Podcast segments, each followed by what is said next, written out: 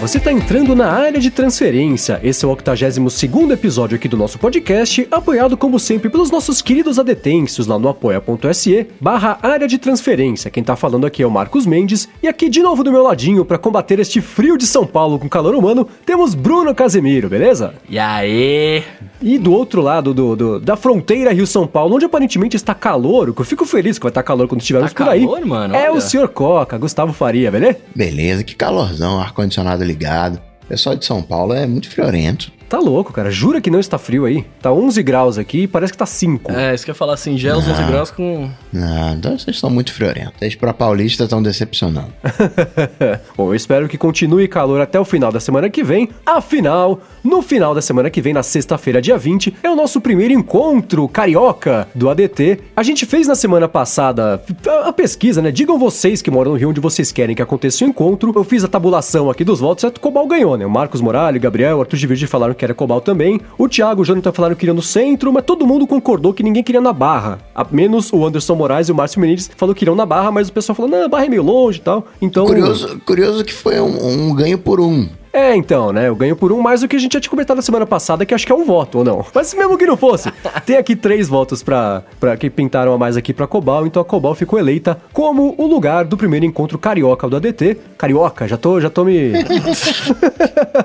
é, a gente vai chegar lá é, finalzinho do dia, né? Acho que umas seis e meia, sete, sete e meia, depende do trânsito e de como for o dia. E a Cobal fica lá na Rua Voluntários da Pátria, número 446. Então, todos vocês do Rio de Janeiro e quem mora por perto, quem estará no Rio de Janeiro na noite aí do dia 20, que é a sexta-feira que vem, estão todos convocados. Tô bem empolgado e bem ansioso pro nosso primeiro encontro aí no Rio de Janeiro. Vai ser bacana ver todo mundo por aí. Eu tentei, eu tentei, eu tentei. Quero ver essa urna eletrônica aí, hein? Mas isso é só, né?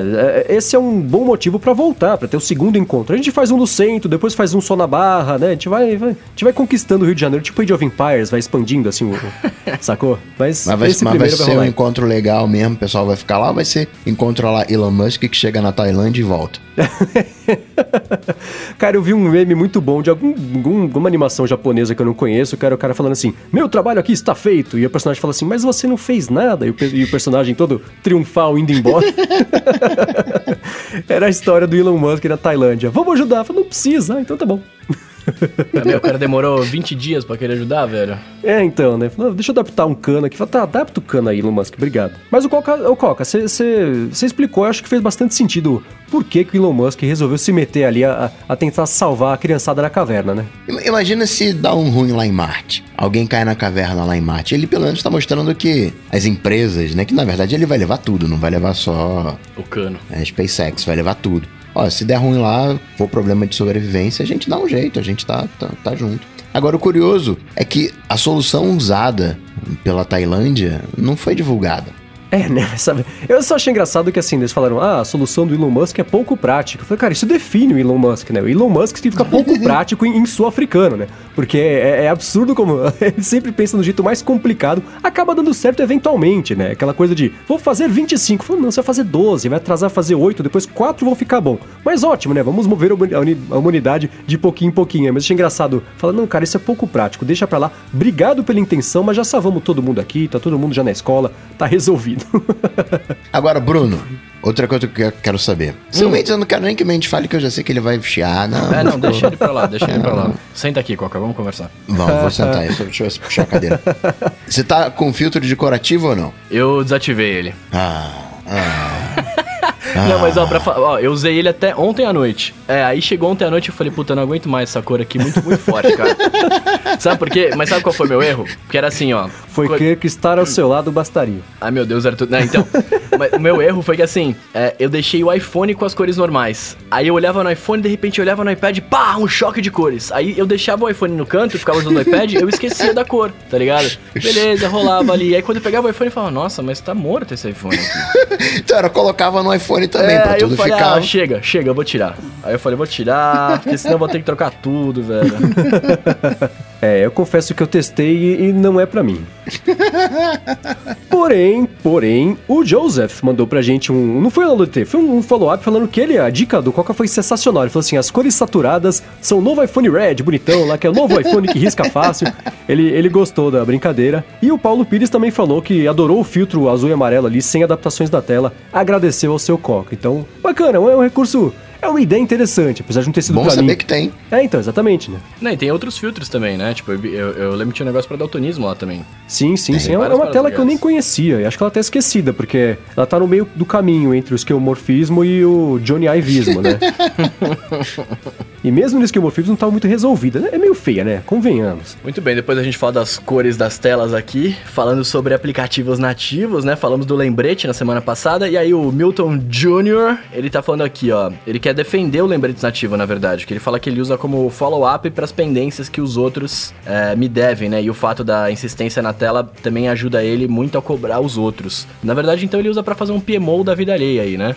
Então, mas é, mas é isso, né? É bom. Justamente o lance do lembrete, de manter a notificação na tela bloqueada. Desde que você desbloqueia, bloqueia de novo, ela volta pra lá. É bom que, que fica mais no radar, né? Não é notificação normal, ela é persistente ali, isso é bacana. Eu fico pensando se tiver 10 pessoas devendo alguma coisa. Aí você se perde ali, né? né? Quem é que eu cobro? É pra você comprar um não iPad. Mas não dá, porque estão devendo pra ele. Como é que vai comprar o iPad? né? Então é um problema. Nossa, mas será que ele anda com as dívidas assim, tipo, Jorge, 100 reais? Ele fica na tela do iPhone, porque quando ele falar com o cara, ele já olha, o Jorge aqui, ó, tá me devendo 100 reais. Ah, É, é um bom método de, de tentar agilizar isso, né? Se toda vez que eu ligasse o iPhone tivesse todo mundo que tá me devendo e quanto é, eu talvez recebesse mais cedo também. Nossa, eu ficaria triste. Bom, e seguindo aqui com os follow-ups da semana passada, a gente falou, brincou, né? Comentamos ali sobre ouvir podcast acelerado, que é uma coisa que aparentemente o Bruno Casimiro gosta bastante, né, Bruno? Nossa, eu acho uma blasfêmia, uma blasfêmia não, uma, uma ofensa, uma contravenção, devia ter multa pra quem escuta podcast acelerado. Então, o André Peçanha concorda com você, que ele falou que quando escuta um podcast é pra distrair, pra degustar, ele curtir, né? E ele falou assim, pra que a pressa de ouvir duas, três, quatro vezes, que ele nunca entendeu pra que fazer isso. É, eu também não, cara. E, e- e aí, falando mais uma vez, você tem que, você tem que ouvir a obra como ela foi feita. É, eu, eu, Eu, eu concordo que tem podcast que você vai ouvir, Falou, aí você... falou o cara que compra álbuns inteiros. Né? né? Ah, não compra mais. Ah, ouve no Spotify o álbum inteiro, né? Que é uma obra completa, não é isso? Eu ouço às vezes, vou te falar que às vezes eu ouço, velho. Ainda mais Não, quando tem, eu que, quero tem ver que um- ser sempre. Tem que ser às vezes, Não. tem que ser sempre. É que eu ouço, eu ouço muito podcast, então acaba não tendo tempo pra ouvir ali as obras inteiras, né? Os, os álbuns. Posso te dar uma dica que é bacana, é bem valiosa. Assim, se você ouvir acelerado, você consegue economizar tempo e você escuta os podcasts e as músicas. Sabia que tava vindo, sabia. Não, mas então, o que eu tava falando, eu concordo que eu concordo que tem alguns podcasts que ah, peca na edição ali, aí você tem uma você tem uma lacuna muito grande entre as pessoas falando, que enche um pouco o saco. Mas sei lá, eu, eu não consigo, eu não consigo me acostumar. Eu, eu, eu, eu, ouço, eu já tentei ouvir acelerado, mas eu, eu não absorvo nada do que tá sendo falado ali. Eu fico ouvindo tipo No começo, assim, né? No começo, quando saiu o Overcast com isso aí, que eu, eu liguei, eu não liguei direto no 2. Hoje tem até três vezes, mas o máximo era Nossa. 2. Era assim, eu liguei no 2, era impossível. Eu ficava isso. Parecia eu falando, né? E eu não conseguia entender. E aí, é, é, eu comecei aos poucos, fui, um, sei lá, 1.1, 1.3, 1.5, aí você vai acostumando, o cérebro começa a entender isso aí. Mas é curioso porque se eu escutar, um, se eu é, ouvir um podcast numa, numa caixa de som, eu não consigo ouvir acelerado, é difícil de entender. Mas no fone de ouvido, Isso. quando é direto aqui no meu cérebro, funciona, rola numa boa. Eu também tenho essa, esse comportamento. Eu consigo ouvir mais rápido no fone do que numa caixa externa. É engraçado, parece que no fone é direcionado no cérebro, você não perde nada, não tem dispersão das palavras. Elas têm todas um ser funil. isso. É. Deve ser isso. Deve cair palavras, né? Quando sai pela caixa de... É, espalha, né? 360 o som. Só pode. E aí, fazendo o contraponto do, do André Peçanha e indo a favor de vocês dois aí, né? O Thiago Faustino tá falando aqui que ele escuta todos os podcasts em duas vezes. Que ele corta o início, o começo e tal. E, e aí ele fala que ele tem, ele tem mais podcast que tempo pra ouvir, né? Que às vezes ele até coloca em, em 1,25 ali pra ouvir fora do fone e tal. E, e que é o que vocês estavam falando, né? Quando tá fora do fone, ele até consegue ouvir um pouco mais rapidinho. Mas quando vai colocar o fone, fica em duas vezes. Sim, Exatamente. Mais é. rápido. Mas é bom e é, é um costume. E de novo, né? Claro que não é regra. Eu prefiro ouvir em, em 2x, porque aí me dá a oportunidade de ouvir mais. E ele falou, é é exatamente isso. Né? No fone de ouvido tem que reduzir um pouquinho mesmo. Senão. No fone de ouvido não, na caixa de som, porque senão não vai. Agora, seguindo com o follow-up de podcasts, o Lucas falou que ninguém fala do Breaker nas discussões aqui de aplicativos de podcasts. Eu confesso que eu não conhecia o Breaker, Ô, é por isso que eu nunca falei sobre ele. Então, ele deixou aqui na- no, no tweet dele, eu vou colocar aqui na descrição, então vocês também conheçam o Breaker, que ele falou que, que é o mais massa deles, mandou um emoji com óculos escuros pra reforçar quão massa é o Breaker. Nossa, é muito É, o. Breaker, olha só. ele tem... É uma rede social, né? Junto. Tem, Ah, tô fora. Tem stories, tem fazer pergunta, tem... IGTV, tem opção de coisa no Breaker, é, é legal. Então, então, então É vocês, vocês experimentem e sejam felizes. E seguindo na linha de, de não ouvir a obra inteira, né? O Eduardo Almeida ele fala aqui que ele pula as introduções dos podcasts, né? Quando são todas iguais. E já dá pra ganhar uns bons segundos. Ele falou que ele queria ter também a opção de pular os segundos finais, né? Ele falou que até sugeriu isso pro Pocket Casts. E aí tá esperando, né? Vamos ver se vem. É, é- Tá é curioso, esse, né? esse aí, quando almoça, já vai direto pro prato principal. não tem entrada e não come a sobremesa.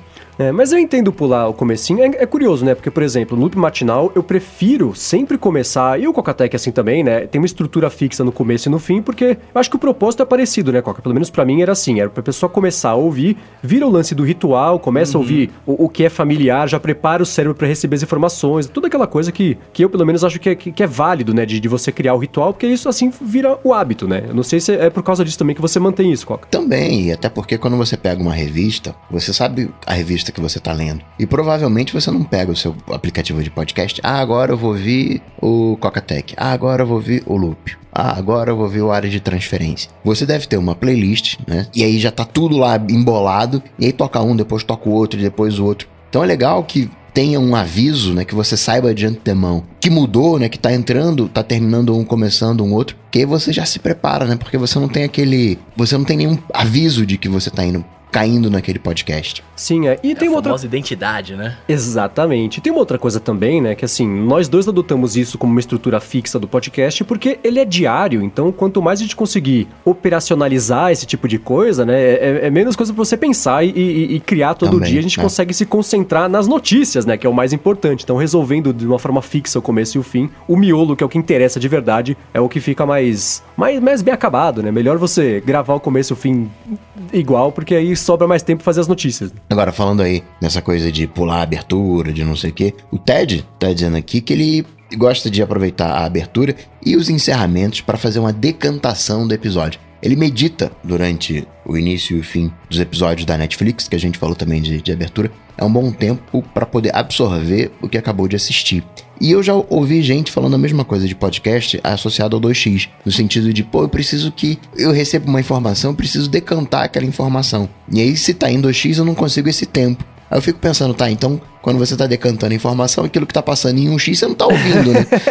você tinha que dar pausa no, no, no negócio. Isso que eu não entendo. O Igor Coutro, ainda continuando com pular aberturas, diz que pular abertura dos Simpsons é perder a maior parte da criatividade da série. E aí? E é, aí? pois é, né? Pular a abertura dos Simpsons é um problema porque cada uma é diferente da outra, Não, né? mas Aí então, mas justifica. aí, o do Simpsons já, entre aspas, faz parte do episódio, Sim. né? A abertura, porque você- aquela abertura ali, ela, é- ela é da hora e tal, não sei o quê. Agora, você tá vendo um, um Netflix da vida ali, é, a abertura é a mesma, ainda, ainda mais, cara, é, de temporada pra temporada, às vezes não muda a abertura. É a mesma sempre. É, então. Imagina você ver seis temporadas, cara, aber- vendo a abertura toda vez ali direto. Eu não consigo. Sim, é. O Peterson Alves, por exemplo, falou que discorda de mim sobre pular a abertura da Netflix, porque uh, é, a Netflix não deixa pular a abertura do primeiro episódio. Quem assiste vários seguidos ali é verdade. muito chato, você vê tudo toda hora, porque é exatamente isso, né? Não acumula. É, ao ao final de uma temporada de House of Cards, você passou mais de um episódio vendo a abertura do House of Cards. Sim. Você viu porque ela é compridíssima, né? Aí justifica 100%. E eu- o, o que o Coca falou, é, é, eu concordo, assim, no lance de... as- é, não dá pra você, pelo menos, só pra ele pode funcionar, né? Não vou falar sobre a vida dele, porque é a vida dele. Mas, pelo menos pra mim, não funciona assim. A abertura e encerramento é o tempo de decantar a informação. Cara, tem série que você precisa... Sim, você tá vendo Friends, não é exatamente uma coisa que vai te... te, te estimular muito a, a parte mais cognitiva ali do cérebro, né? É uma coisa mais passiva. Mas, é... Vendo, sei lá, você vê um Twin Peaks, por exemplo, até Família Soprano, são séries que... Que é é uma história mais densa, né? Você precisa de um pouco mais de tempo de decantar. Não sei se a abertura, pelo menos pra mim, não seria suficiente pra conseguir decantar isso aí. Tem que levar uns dias, né? Assim, Twin Peaks, por exemplo, é um suicídio cultural e criativo. Você querer ver tudo de uma vez só. Tem que levar uns dias aí pra conseguir absorver informação e ver o seguinte, senão é overdose total de, de Eu tô de sentindo que cada um tem suas manias, hein? Será que não é todo mundo igual? Tô sentindo isso aí. Tô, acho que tô, tô- preciso de um tempo pra decantar essa informação. Ah, tá. Semana que vem a gente fala sobre, né? Tá, então enquanto você decanta essa informação, deixa eu falar que o João Ferretti. Eu brinquei semana passada, eu falei alguma coisa do Windows Phone, ele falou: Ó, senti um certo preconceito aí. Eu tô mas queria informar. preconceito agora, desculpa. Falei alguma coisa do Windows Phone, falei qualquer coisa do Windows Phone aí. Ah, eu falei que no Android tinha, no iOS também, não tinha no Windows Phone e segui em frente. E aí o único usuário do Windows Phone tá se manifestando. Tá vendo só? Seja bem-vindo. Ele falou que o João Ferretti tá sempre aqui, a gente tá brincando, mas ele falou que, que no Windows Phone também tem. Então, tá- seja lá o que eu falei semana passada, também tem no Windows Phone, que fica aqui Olha registrado. só. Aliás, até ganhou atualização no Instagram, não teve atualização do aplicativo do Instagram, o pessoal tá todo contentão aí. Cara, esse negócio do Instagram, eu achei. Eu, eu tuitei isso, eu fiquei muito surpreso de ver que foi isso que fez o pessoal finalmente se encher das, das, da- das pataquadas do Instagram. É, é o lance das perguntas lá, que, que é um sticker que você faz a pergunta pra pessoa te perguntar, você responde a pergunta com story nova, é uma, uma confusão, né? E eu vi que o pessoal ficou bravo, eu fiquei surpreso, que parecia o tipo de coisa que todo mundo ia adorar, que o pessoal adora essa, essa massagem de ego, de, de, de, de- de ser importante e receber as, as perguntas e mostrar pra todo mundo que está sendo perguntado e responder aquele, aquele loop infinito de, de, de massagem do ego. Olha Mas aí. eu não, não, não achava que ia gerar essa, essa polêmica toda, não. Quem tá na polêmica é aquela galera que queria 280 caracteres no Twitter e não tá usando. Só digo isso. Galera que tá gritando aí. Mas é curioso, eu não me incomodei com isso. Porque... Eu não me incomodei, até participei, velho. É, então assim, e, e de novo, né? É um tipo de. É uma novidade, está lá pra ser usada. Quem vai usar e gostar é ótimo, né? Divirtam-se a valer. Mas stories, isso tudo entra no mesmo balde de stories pra mim, que é uma coisa que não é feita pra mim, no fim das contas, né? Então eu ainda eu adoraria ter a opção de usar Instagram como se ele fosse o Instagram ainda, e não como se ele fosse um Snapchat com o Instagram colado e as fotos são só a, a nonagésima prioridade na lista de prioridades ali da, da rede, né? Até falei essa, nessa semana, hoje, que a gente tá gravando, que eu falei que ia ser ótimo se o, o Facebook resolvesse separar o Instagram Stories do Instagram normal. Porque aí Não, daria não, pra não voltar a usar, isso. né? Não faz isso, não faz isso porque eu não ia usar mais stories. Porque, por exemplo, eu nunca usei o Snapchat porque eu nunca tive paciência de ter um aplicativo só pra isso, tá ligado? Mas já que tem, já que tá ali no Instagram, eu abro pra ver o feed, já aproveito e dou uma visualização nas stories Mas rapidinho ali e tal. Você consome story todo dia e você posta story todo dia, imagino. Uhum. Não sigo porque seria muita story. Mas. é, E você, você baixaria. Se amanhã as stories sumissem do Instagram e saísse um aplicativo de Instagram Stories, você não baixaria? Eu parei, eu parei de postar. Jura? Juro, juro por Deus. É mesmo? Parei, porque primeiro, eu, eu não posto todo dia, né? Começa por aí. Eu posto, tipo, É. quando eu lembro de postar, eu falo, ah, deixa eu postar isso aqui e tal.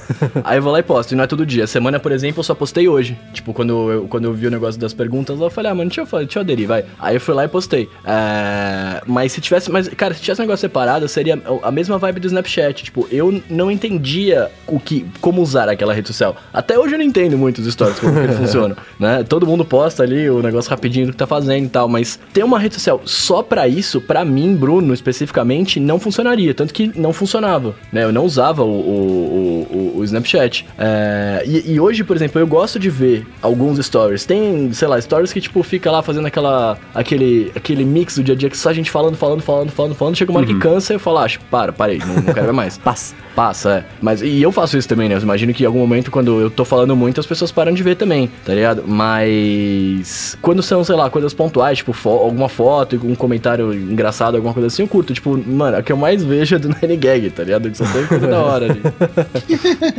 E você, Coca, usaria se saísse só um Instagram Stories? Então, eu tava pensando sobre isso hoje. Tava decantando. É, pois é, porque eu, eu olhei, eu tava vendo os top 10 da lista dos aplicativos mais baixados, e o segundo é o Facebook Messenger. Aí eu fiquei pensando assim, quando foi a última vez que eu usei Facebook Messenger?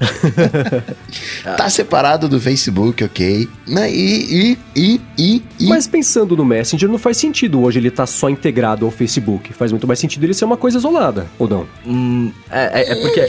É porque você ganha nos downloads, né? Porque, tipo, você. para você ver o- as mensagens pelo seu iOS, você necessariamente tem que ter o aplicativo de mensagens. Sim. Então você recebe no Face, fica o, o ícone ali de mensagem e você não consegue ver, ele manda você baixar. É que eu passei a usar o Messenger depois que separou, que foi quando eu entrei aqui no loop e todo mundo usava o Messenger. Eu falei, bom, tem que usar esse negócio pra falar com o pessoal. Então, é, é, curta temporada, né? Que depois eu deletei o Facebook e o Messenger junto. Mas fazia muito mais sentido pra mim. Eu preferia até poder usar o Messenger isolado pra não ter que entrar no maldito Facebook cada vez que eu precisasse perguntar com quem que tava a chave, entendeu? Então, é- é- era, era, era- funcionava pra mim esse negócio isolado. Eu não consigo pensar no Messenger hoje junto, assim como, por exemplo, né, o Instagram, disseram aí, ele até já apareceu, acho que numa loja na App Store italiana, o Instagram Direct, Instagram Messenger, é separado, um aplicativo separado, tipo o IGTV, que também é separado, mas que é junto, no fim das contas, né? Então, tá, tá encaminhando aí essa brincadeira do, do Instagram separar as mensagens mensagens como foi no Messenger. Mas pra mim não faz sentido, né? Porque eu conheci o, o Instagram antes do Messenger separar. É, acho que se separar, eu não sei se eu abriria o. Ah, deixa eu ver aqui minhas DMs. Aí eu vou e abro o aplicativo de mensageiro. Ah, deixa eu ver aqui os stories e vou lá no aplicativo de mensageiro. Não sei. Eu tenho o Instagram e o IGTV instalados no meu iPhone. Eu nunca abri o IGTV, mas ou dou umas piadas através do, do Instagram. Aquela coisa da facilidade. Óbvio que não, o Zuko tá jogando com essa facilidade de que já tá tudo ali, mas eu não sei. Não é um problema que eu tenho que resolver, porque, né, eu não, não trabalho nem no Instagram, nem no Facebook, mas as stories são associadas às mensagens, por exemplo, né? Se alguém publica uma história, alguém comenta, isso vai como Vai como mensagem direct. direta, né? Exatamente. Então você teria que levar o- as mensagens diretas junto ali do, do- da- das Não. stories, mas, de novo, né? O Instagram ele é totalmente descolado das stories. São dois aplicativos juntos. O Instagram, pra quem gosta de, de postar e, e consumir fotos bonitas, em teoria, né? E as stories que dominaram totalmente o Instagram hoje e o resto do Instagram é, é só um detalhe, né? Mas são dois negócios super separados. As- o direct tá muito mais associado ao- ao- às stories hoje e comunicação entre usuários só do que com o Instagram sozinho, né? É verdade. Eu tava me lembrando também, essa coisa do. Decantando, né? Pô, lá, 10 anos de App Store, Instagram. Eu tava lembrando de um tempo que o Instagram, como mudou o comportamento da rede. No início, o Instagram, ele era um Pinterest.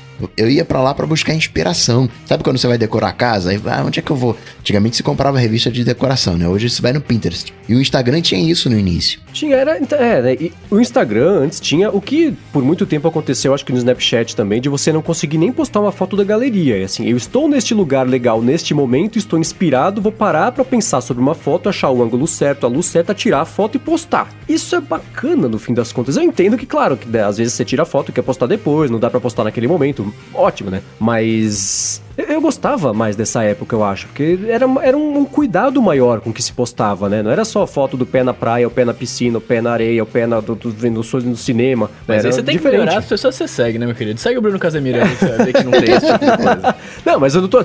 Eu tô falando do, do jeito do uso médio. Eu não sigo. Não, não, não tem foto de pé no meu Instagram porque eu escolho com cuidado quem eu sigo, né? Mas também tem uma outra coisa aí.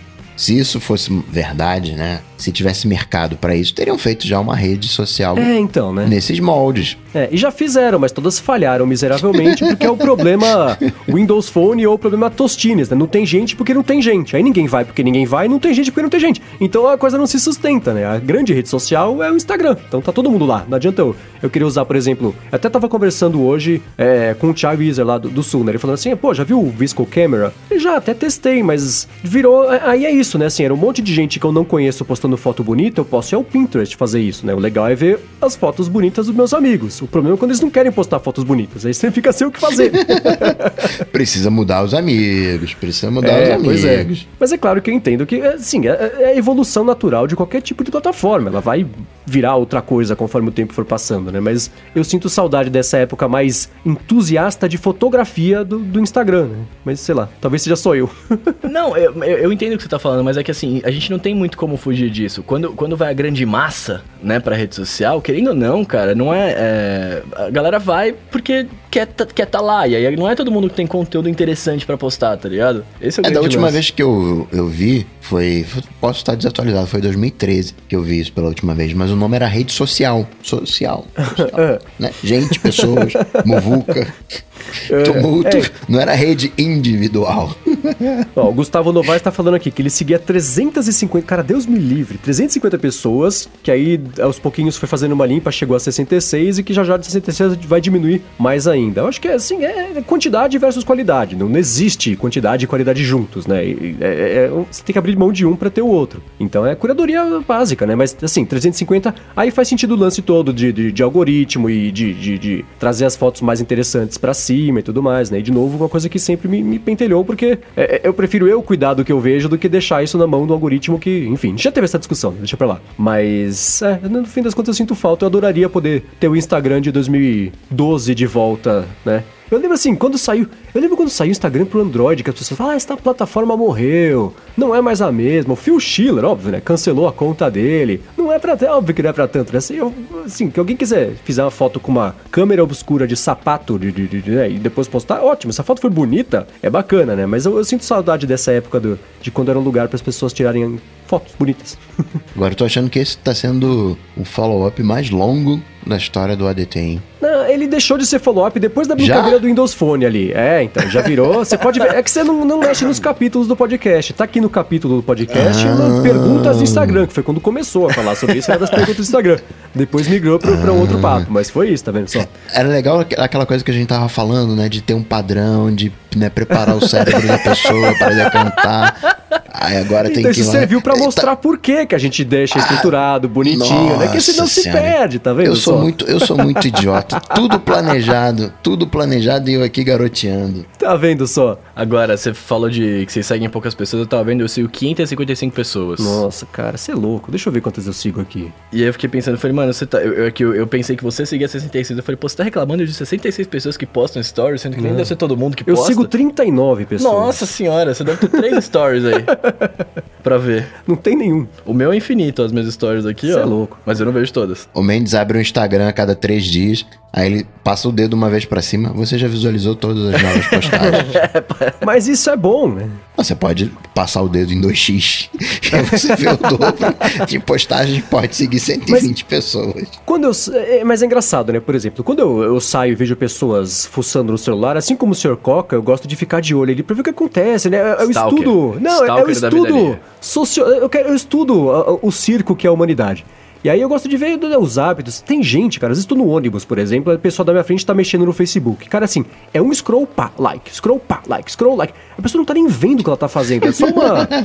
é tipo o cachorro que sai na rua, tem que fazer um xixizinho no poste, um no muro, um na grade, um no, no arbusto, não sei onde. É isso, a Cara, pessoa essa só foi mostrar a que. melhor analogia que eu já vi, porque é, é isso, é isso. Você tá só marcando o território pra falar que você estava ali. Exatamente. Então, e aí? E a pessoa não vê. É, é o scroll e o like, scroll e like. Você fala, cara, sim, pá, o que, que você acabou de ver há três segundos? A pessoa fala, não sei. Mas você deu like, mas por quê? Então, Mas olha só, você tem uma Cruciane. Se você não der like na foto da Cruciane, o outro Tinderezo vai dar o like na foto da Cruciane.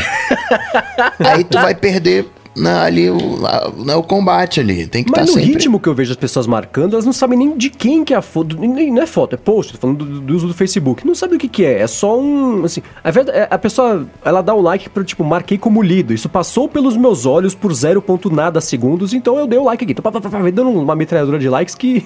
Mas eu vou te falar por quê. Eu vou te É. falar por quê. Eu, eu faço isso. Por quê? Ó, Eu faço isso. Tô ó. revelando, tô revelando aqui. Tô revelando. Eu faço isso. Sabe por que, que eu faço isso? Vou, vou lavar a roupa suja aqui agora. Porque tem pessoas que viram pra você e falam assim: Você viu o que eu postei nas redes sociais? Aí você vira e fala assim: Puta, vi, né? Porque você não lembra. Você fala, mano, É. não lembro, né? Você fala, não, vi. Ah, é? Por que, que você não deu like? Aí você fala, cara. Eu nunca tive uma conversa dessa na minha Aí você vida, fala, não, desculpa, eh, sei lá, É que- dei, tá ligado? Aí, mano, aí com, com pessoas que, que são do meu círculo, eu gosto das pessoas, mas el- elas têm esse, esse, esse egocentrismo aí, mui- esse- o ego muito inflado e precisa daquele negócio, você vai lá e dá o like pra ela, pra ela ficar feliz, é, gostou, tá Cara, aqui, isso ó, parece uma aí. situação de um episódio do Seinfeld feito nesta década, assim, sabe? tipo o George Costanza saindo com, com algum crush dele e dando um negócio desse. O que, que é coisa. Cara. É, não, eu acho, eu acho um absurdo. Eu estou falando pra você, meu querido. É pra você que eu tô falando. Eu acho um absurdo, mas tem que fazer, velho. Porque senão a pessoa fica Nossa, ofendida. é- Fala assim, não, como que você. Como que você não viu ali o que eu postei? Mas eu postei, você não viu? A minha, cara, minha mãe faz isso. Minha mãe faz isso. Nossa, não, tá. Assim, é Não, cada, quando é a cada mãe, semana tá eu bom. descubro mais. A cada semana. É, é, mãe tá bom, né? Mãe você fala, não, O beleza. problema vai ser quando a sogra fizer isso. né? A cada semana eu descubro mais porque que eu não tenho amigos, né?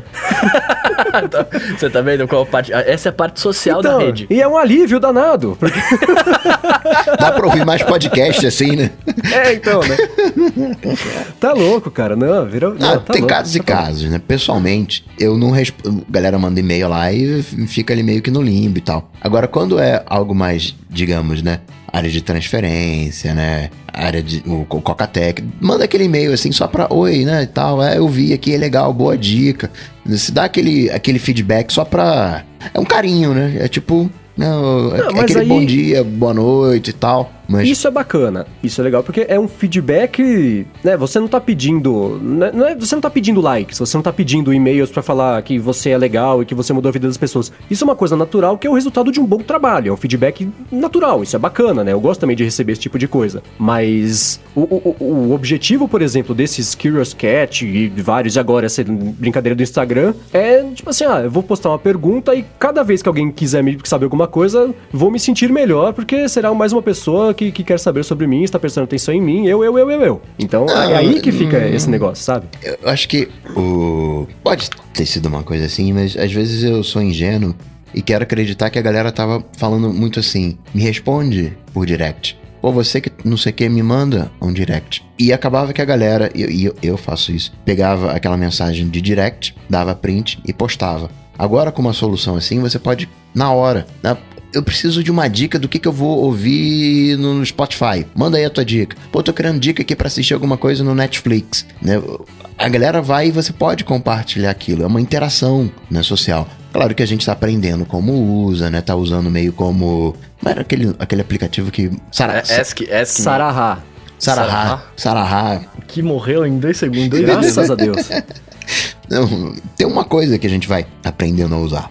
E, e outra coisa também, né? É, é legal, por exemplo, você, você influenciador digital aí e tal. Cara, isso é um jeito, querendo ou não, é um jeito de se interagir com, com a galera, tá ligado? Sim, assim, isso de pedir uma dica de música, isso tudo é super legal. Isso acho que é o jeito certo de. de- tem Mas jeito não- certo, não, brincadeira. mas, mas não dica, não dica. Eu vi até, eu não sei onde, onde que eu vi, acho que foi no, no Tecnoblog. Eu vi um print ali, falando assim, tipo, a, a minazinha postou lá, ah, estou no ponto de ônibus, alguém quer conversar? E aí tava lá, fala, fala alguma coisa lá, a pessoa troca uma ideia, tá ligado? Tipo, é isso. Que- querendo ou não, é uma coisa que a gente já falou algumas vezes, as pessoas gostam de participar, elas gostam de interagir, tá ligado, com, com a galera. Então, eu, eu acho super positivo, velho. A verdade é que no fim das contas, daqui a três meses, o Facebook vai falar: Ah, nossas stories, a gente teve 700 quinquilhões de stories por dia. E por isso, né? É uma story que gera 60 perguntas, aí gera 60 stories a partir dessa primeira story, as pessoas respondem, vai respondendo, respondendo. É só o jeito de, de conseguir inflar. É um. Como é que chama lá? O esquema de pirâmide lá. Rede, rede, rede.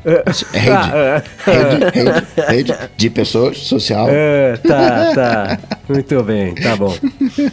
Bom, agora, ô Coca, presta atenção que eu vou mudar de assunto, tá? Ah, não, por favor, Tá, deixa eu decantar capítulo aqui. e deixa eu mudar de assunto decantar aqui também. pra- no meu É, cérebro pra decanta. poder... Então, Senão então, assim, enquanto você aqui. decanta o assunto passado, eu vou contextualizar para as pessoas que estão escutando. Quem já terminou de decantar, senão você pausa, aí você decanta e depois você continua ouvindo. Que é o seguinte, né? Até comentado na semana passada, a gente acabou não comentando. A Apple tá fazendo uma iniciativa nova do, do, do eles falam sempre, do cons- reconstruindo do zero ali, né? Se você tá reconstruindo, não é do zero, enfim, é refazendo os mapas, né? Então, os mapas do iOS, do, do macOS, tá fazendo tudo de novo os mapas lá. Vai começar para variar só com o, o quarteirão em volta do campus da Apple, depois vai virar São Francisco, depois o mundo, quem sabe, né? E, e é curioso ver que depois de tanto tempo. Eu achei primeiro, né? Estranho o pessoal falar, ah, a Apple admite que os mapas são uma porcaria e vai fazer de novo. Eu não sei se é por aí, né? É assim, né? é- todo mundo melhora tudo o tempo inteiro quando faz esse tipo de coisa, né? Os Sim. mapas, eles começaram ruins, mas já faz um tempo que eles melhoraram. Não tô falando que é perfeito, não tô falando que é melhor, porque, né, no Google Maps também tem. Mas é, é um.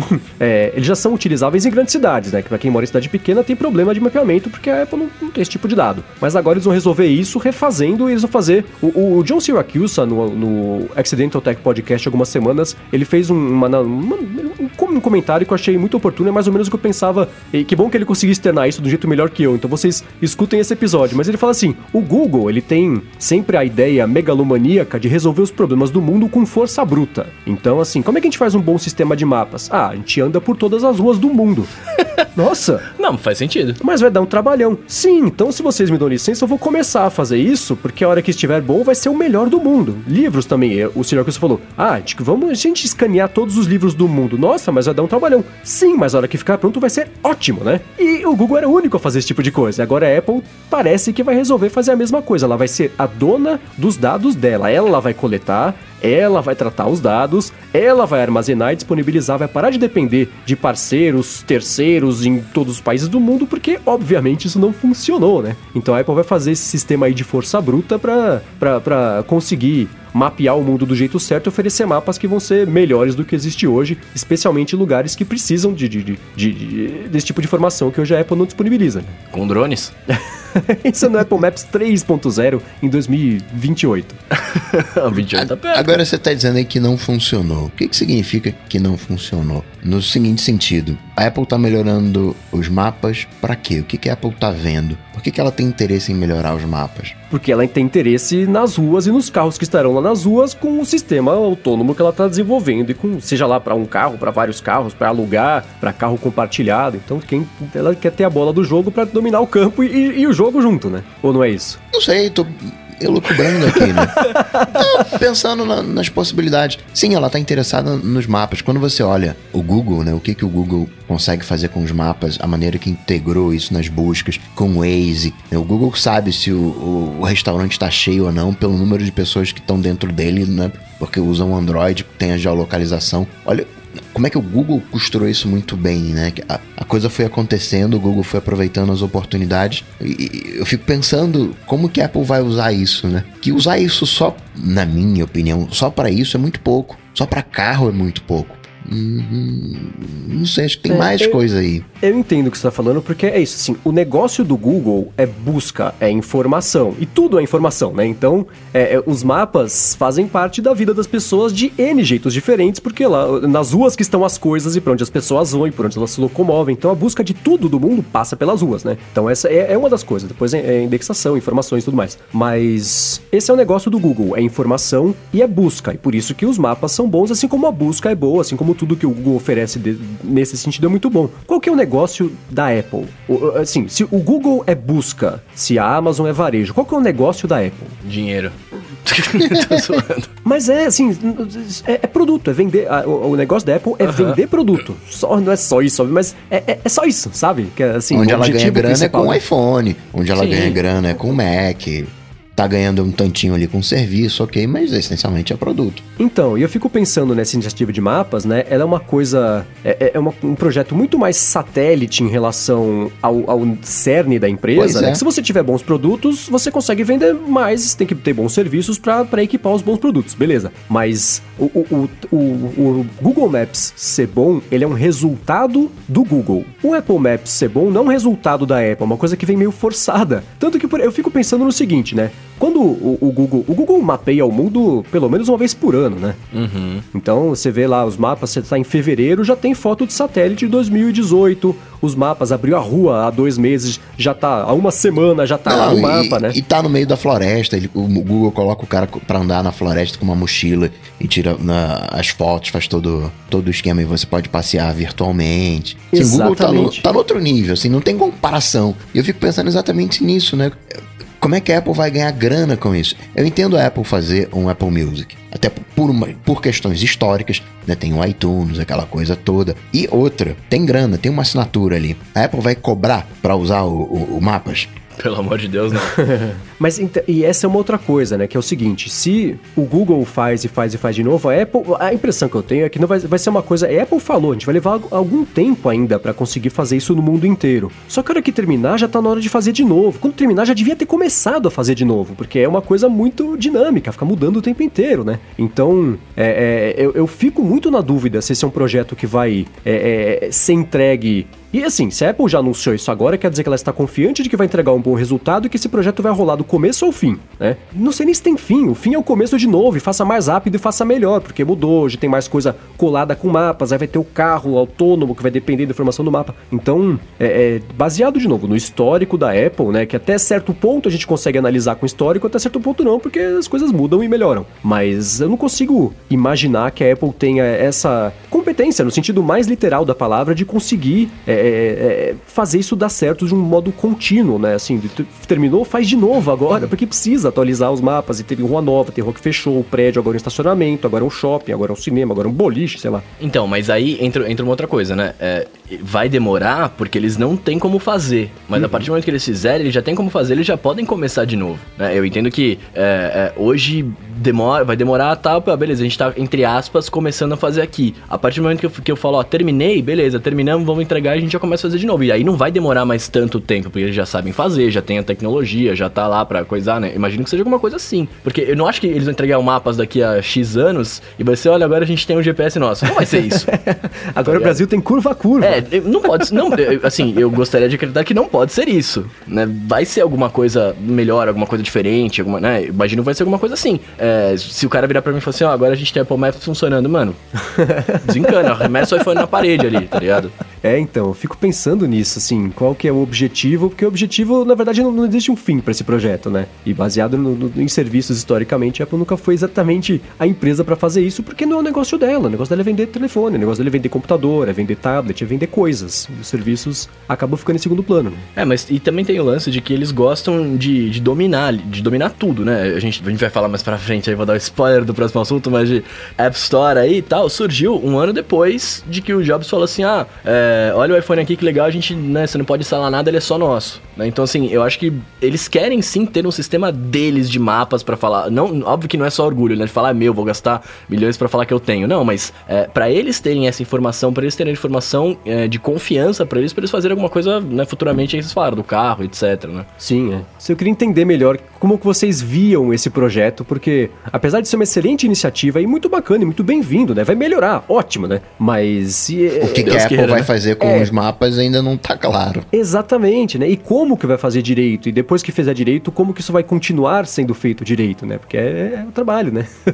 não, isso aí eu nem, eu nem tenho, eu nem tenho receio, sabe por quê? Porque não é, hoje não é o Google que faz o, o mapeamento. Embora tenha lá né, o Google e tal, os carrinhos do Google. Mas aquilo dali já virou carne de vaca. Hoje qualquer um sabe fazer aquilo. É, mas... vejo.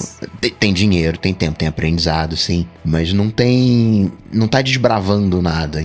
O, a, o Timóteo pode ligar lá pra Rússia, contrata uma empresa, ó. A parada é o seguinte: vocês vão comprar um carro assim, coloca essas câmeras aí, sai andando pelas ruas e pronto. Né? Acho que a, a coisa tá mais do ponto de vista operacional, eu acho que não é tão desafio. É, não... é, muito bem. Não tem tanta coisa assim. É, eu não sei porque, por exemplo, né, já faz um mês, talvez mais até, teve o um evento lá, o Google for Brasil, e eles mostraram o novo carro do Google Maps que vai, assim, são cinco ou seis países que vão receber o novo carro, que já está mapeando de novo as ruas, e era com as câmeras mais modernas, e aí os um ângulos Celta. eram diferentes.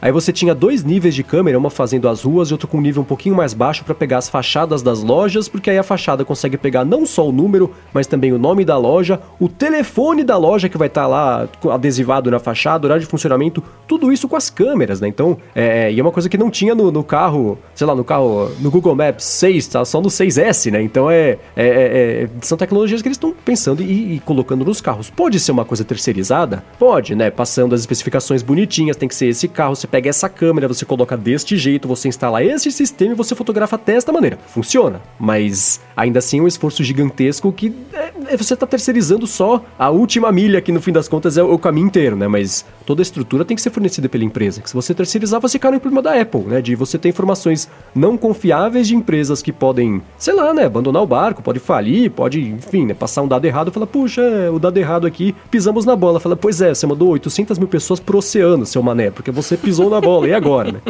Então é, é um problema. Teve uma coisa que eu achei curiosa. Teve um carinha que tá sendo acusado de ter roubado segredos lá do, do carro da Apple, né? O Project Titan.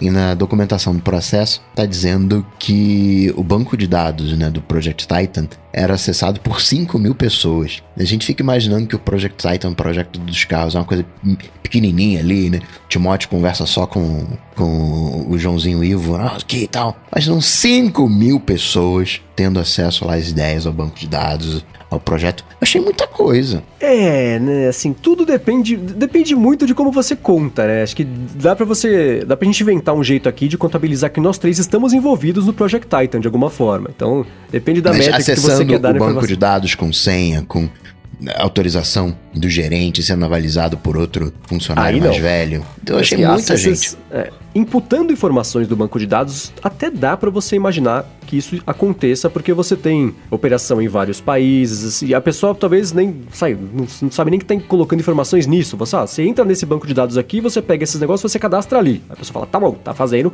contabiliza lá. Mas eu imagino que acessando depois essas informações que já foram imputadas e dando um destino para isso, eu imagino que sejam menos do que 5 mil pessoas. Por outro lado, se for, é ótimo, porque tem bem mais gente trabalhando nisso que a gente pensava, o projeto vai ficar muito mais redondo, mais rápido, né? Chega nas ruas mais rápido. A última vez que eu vi, a Apple tinha coisa de 120 mil funcionários. Sim. Vamos, eu gosto de forçar a barra nas contas, vamos arredondar para 100 mil. 5% da empresa tá com dedo nesse projeto. 5%. É muita coisa. É, é, é, mas não, né? Porque. é, mas não é. É, é a resposta Coca. Porque um São 100 mil considerando loja, considerando tudo. Né? Sim, é, é Na Apple, Apple, Apple, Apple, Apple, Apple deve ter o quê? 7 mil e 5 tem. Na Apple tem 2 mil e tem 5 mil imputando. Como é que pode? Como é possível uma coisa dessa? Enfim. Agora, o Bruno adiantou, né? Ele falou agora há pouquinho. Nessa semana tivemos um aniversário histórico. Completaram-se 10 anos da estreia do Mobile Me, né? A Apple lançou o Mobile Me já faz 10 anos. Foi um Uso sucesso até hoje absoluto. Esse Só que não, né? Eu também. Meu e-mail é Mi. Mas não, tô brincando. O que lançou foi. Também fez Vocês não têm o Mac.com? Não tenho o Mac.com. Cheguei depois. É, também.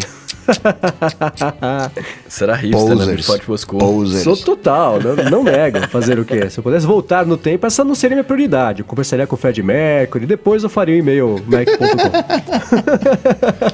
Mas, pois é, enfim, né? Completaram-se 10 anos aí da App Store e, e eu fiquei pensando, é, vocês lembram qual foi o primeiro app que vocês baixaram ou não? O primeiro app que eu baixei? Olha, eu vi isso uma vez eu fui scrollando até o primeiro, a primeira compra.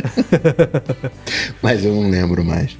Cara, eu não vou lembrar qual foi o primeiro, mas eu lembro que eu tinha todos aqueles iBeer. É, então. Tá ligado? É, é, o churrascômetro. Essas coisas eu tinha tudo. O começo da App Store é engraçado, né? Tava, o pessoal compartilhou fotos, screenshots das primeiras compras. Eu não tenho mais isso porque é, tinha aquela coisa de, ah, no Brasil não tinha App Store ainda, você faz na App Store gringa, aí você faz uma conta, aí dá problema, você faz outra conta. Então isso se perdeu totalmente. Mas eu lembro o primeiro app oficial que eu baixei, que foi aquele, o, o labirinto lá 3D, que era aquele com a bolinha aí de madeira lá. Porque tinha no jailbreak, né? Porque quando não tinha aplicativo ainda era o jeito de você conseguir baixar aplicativos. Era no, no, lá no, com jailbreak, aí, aí tinha isso. Aí saiu na App Store, eu falei, opa, agora tem o, o certo, o oficial. Eu baixei esse, o, o, oficial. Então foi esse primeiro, o da, da, da bolinha no labirinto lá. E é engraçado você pensar como a App Store começou desse jeito cretino, né? Só tinha isso, era o app que fazia barulho de peido, era o app que fazia barulho de tiro de arma. Era o app que você enchia a tela do iPhone de cerveja e você virava e era um vídeo você fingia que estava bebendo cerveja a partir, sabe, um monte de app Assoprava cretino, né? a vela e a vela apagava. Isso! eu tinha isso, eu tinha do isqueiro também.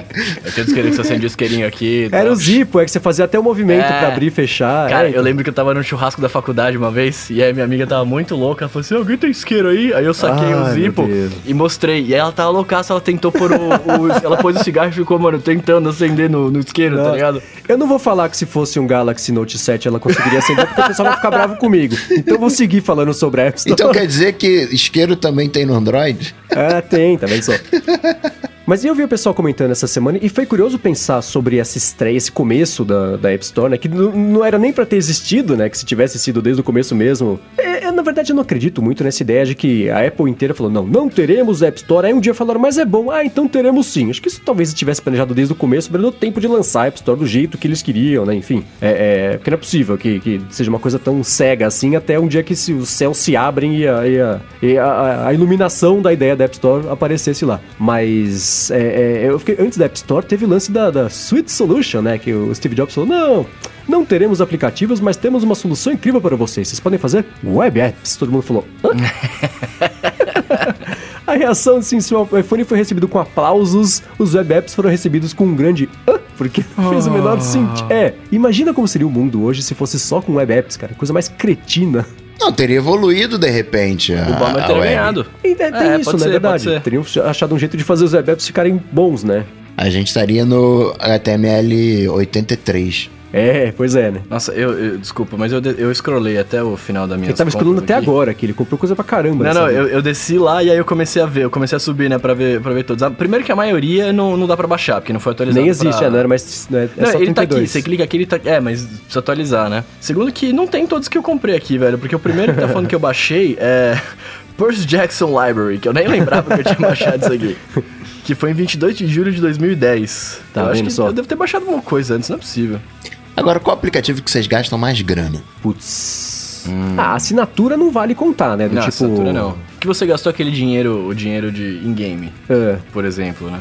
É, o Two Dots eu comprei uma vez umas, umas bobeirinhas. Tipo, ah, aquelas coisas imbecis feitas pra você gastar seu dinheiro, mas eu queria jogar Você então eu comprou fiz, né? roupinha pro Two Dots. Não, não, eu comprei do tipo, cara, eu tenho mais 40 minutos de ônibus e acabou minhas vidas aqui, eu quero jogar mais. Aí você gasta lá um, Ah, um você é zero ponto nada. trapaceiro.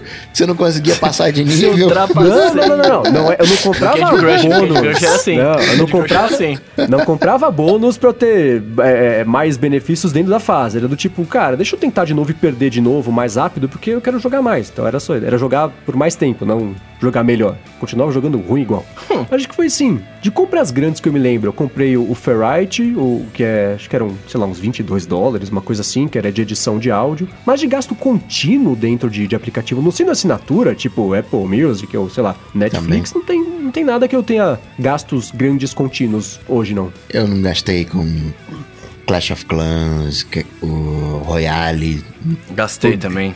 PUBG eu não gastei, o Pokémon eu não gastei, Tinder eu não gastei, que é o quinto, aliás, que a galera mais gasta. Esse eu também não gastei, não. Hum, só de assinatura mesmo, só Spotify, só Office 365, Evernote, Ulysses, só, só assinatura. Cara, eu gastei, velho. Vou te falar que o que a Rovio não ganha dinheiro meu não tá escrito, não, velho. Dois, velho. Já roubou muito dinheiro meu.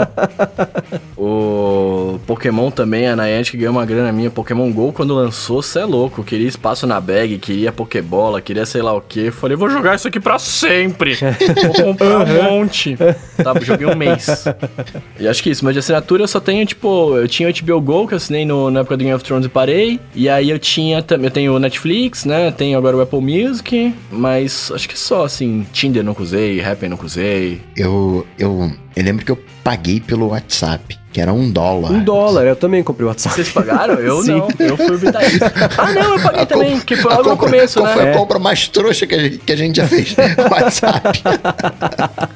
que ia É, ser mas era assim, pago, a gente era o que, membro né? vitalício. do É, WhatsApp. porque aí depois ia ser um dólar por ano que nunca chegava, né? Você comprou um dólar uma vez e tava resolvido. É verdade, eu vou bater na porta do Zuc e falar, ô Zuc, me dá esse dólar de Devolve esse volta, né, dólar cara? aqui. Nem uso muito esse negócio. Será que dá pra pedir reembolso do WhatsApp na App Store? eu falei, então, se pass- passaram-se 10 anos, mas, né, não uso muito. Agora, você falou do negócio de pagar, né, cara? Na semana passada eu falei sobre o, o Limbo, que era um dos jogos. Mas ainda é, né? Da semana passada pra essa não mudou. Continua sendo um dos jogos mais bacanas que saíram na App Store. E o pessoal lembrou do, do Inside, que não é o Guilherme Rambo, mas sim o jogo Inside, que, que também é da mesma produtora. É mais ou menos a mesma pegada do Limbo, só que tem mais cara de jogo de console, porque ele saiu pra console, né? Ele tem um lance mais 3D, não é só aquela ilustração chapada de plataforma. E, e- e ele, sei lá, custa uns, uns- uns- Agora é em real, então são uns 16 reais, uma coisa assim. E eu fui dar uma olhada, o Aston Marks falou, cara, vale a pena comprar? O que, que você acha, né? Eu falei, olha, vale, mas faz tempo que eu joguei. Deixa eu ver o que o pessoal tá achando, né? Vai que mudou o jogo, sei lá, não tá abrindo. Cara, eu fiquei tristíssimo, tristíssimo de ver na- na- as avaliações da App Store, porque assim, você tem as de 5 estrelas do pessoal que gostou, de 4 estrelas pra baixo, assim, ah, o jogo é bacana, mas é pago, né? Ah, o jogo é bacana, mas só a primeira fase é de, gra é de graça, tinha que Ah, ser mas- pago. Cara, e- é- até hoje isso não mudou. E aí eu lembro lá do comecinho da App Store, né? Quando saiu a notícia de que existiria a App Store e todo mundo, os desenvolvedores fazendo os aplicativos, ninguém sabia quanto ia custar, todo mundo meio... Tinha NDA, assim, um desenvolvedor não podia falar com o outro. Era um NDA tão, tão forte que não tinha... Não, vocês falavam, óbvio, né? Mas em privado. Mas ninguém sabia quanto seria o preço das coisas, se 10 dólares, se 20, se 40 dólares era muito, era pouco, né? Porque tá acostumado com preço de software de computador. Então, quando teve o evento e a Apple mostrou aquele Super Monkey Ball e custava 10 dólares, esse pra mim foi um momento que, que, de certa forma, estragou um pouco a vida dos desenvolvedores, porque assim, se a SEGA, que é a SEGA, vai ter que vender um jogo a 10 dólares, o Zé, que é o Zé, que vai fazer um appzinho meh, vai ter que vender a, a nada, né? Aí entre nada e de graça, e todo mundo lançando app de graça, virou a regra. E os jogos Tenho- caros eram jogos de 10 dólares. E, e- e até isso é hoje, assim, a mentalidade do, do pessoal não mudou, né? Teve o chefão de uma empresa chamada Handbase, que era famosa na Palm, fazia uns aplicativos de produtividade, banco de dados. E quando veio a App Store, ele falou: Que produzir software a um dólar? Isso não vai vingar. Isso não vai dar certo. Vocês já ouviram falar da Handbase? É, não, né? Quem ganhou a história? Pois é. É que a App Store ganhou na força bruta também, né? No volume e, e, assim, de uma certa forma, é inteligente você lançar um negócio sem, depois que tiver já alguns milhões de pessoas usando, você lança o um negócio, que vai ter milhões de pessoas já com acesso a isso no primeiro dia. Todo mundo louco para poder baixar e gastar e usar e ver como é que é, como funciona e tudo mais. Desenvolvedores com tempo de fazer o aplicativo antes de, de, de, de, de enfim, né? Antes do lançamento. Mas o, o negócio do, do Inside me deixou chateado porque até hoje tem esse negócio de que assim, ah, não, tinha que ser de graça. Não tem que ser de graça. Não, não, não devia ser de graça, não pode ser de graça, tinha que ser mais caro, né? Porque senão você não vê valor. É uma coisa que a gente já comentou aqui algumas vezes, mas me deixou chateado ver que ainda, né, em, em Aqui estamos gravando hoje em 12 de julho de 2018. O pessoal ainda acha ruim ter que pagar por aplicativo e acha que. Aí teve um review que era assim: ah, não, 16 reais, que absurdo, tá? Daqui a pouco vai chegar o quê? 80 reais, preço de, de jogo de console? Isso aqui não é um console. Não é por aí, né, meu? Sei lá, me, me entristece tanto isso. é, Agora, por... o Gustavo Novaes tá lembrando aqui em tempo real que ele acha que o aplicativo que a gente mais gastou até hoje foi o iFood.